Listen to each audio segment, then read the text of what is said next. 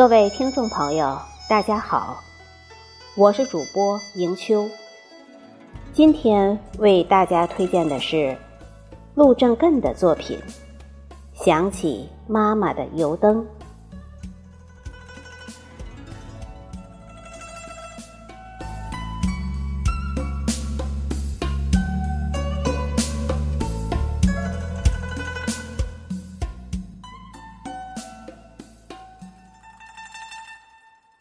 夜阑人静，独坐明亮的台灯前，思接千里。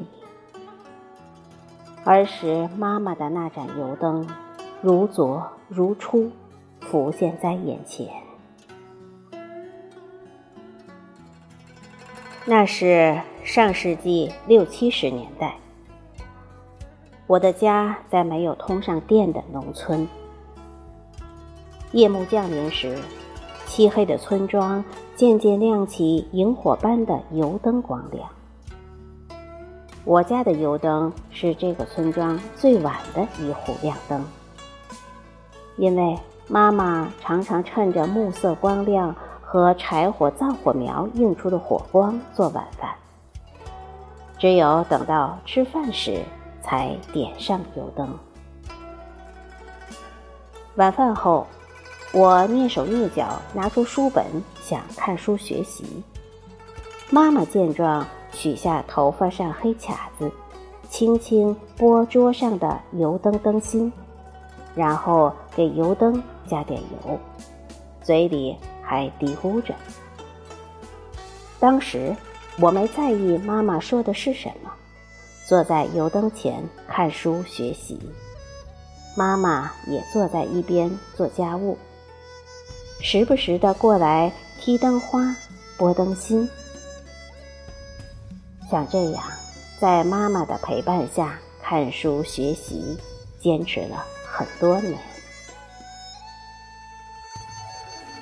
有几回晚上，我吃完晚饭就去睡觉，躺床上辗转反侧，顺着透入房间的暗淡亮光望去，妈妈。坐在堂屋的油灯下做针线活，油灯灯火很小，没有拨灯芯。有时月光透过门窗时，妈妈吹灭了油灯，在月光下纳鞋底做家务。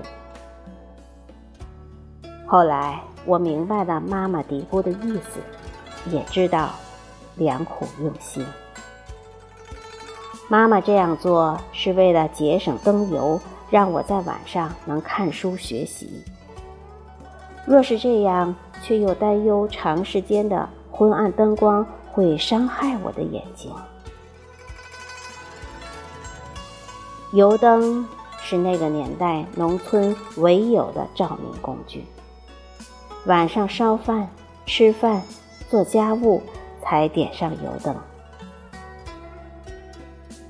我家的油灯从捻灯芯、加油到点灯、踢灯花、拨灯芯、一放，甚至吹灭，都是妈妈一人专管。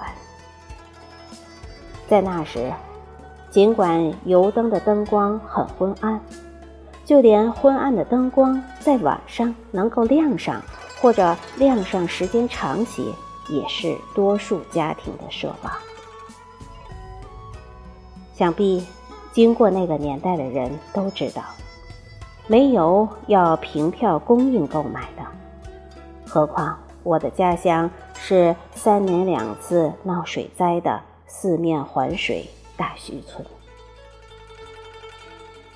从那以后，妈妈的那盏油灯一直在我脑海里闪烁着光芒。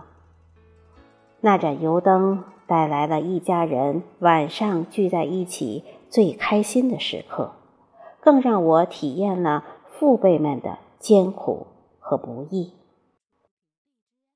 那盏油灯，在我童年生活升起一道霞光和希望，点燃了我对学习的热情，鞭策了我要努力学习的决心，是照亮我今后人生之路的。一盏明灯。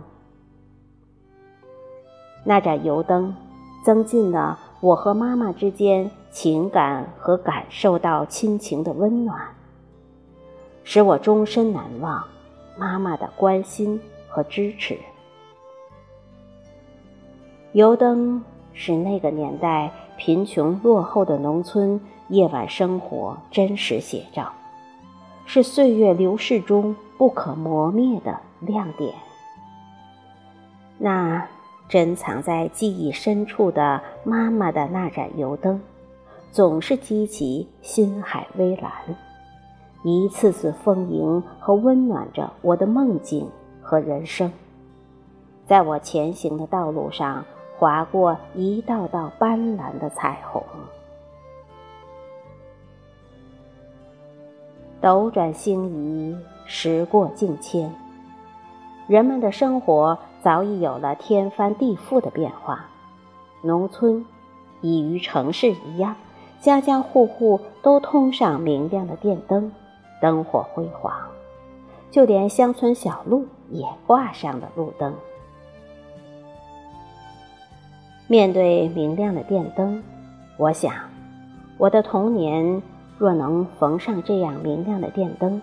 妈妈就会少了许多在黑灯瞎火中做家务的艰辛，就会少了许多为我在油灯下看书时而担忧。虽然现在有了明亮的电灯，但是在我心中，妈妈的那盏油灯一直是我启航人生路上一盏明灯。在今后余生中。我永远忘不了那个贫穷的农村，在漆黑的夜晚，还有一线光亮的那盏油灯。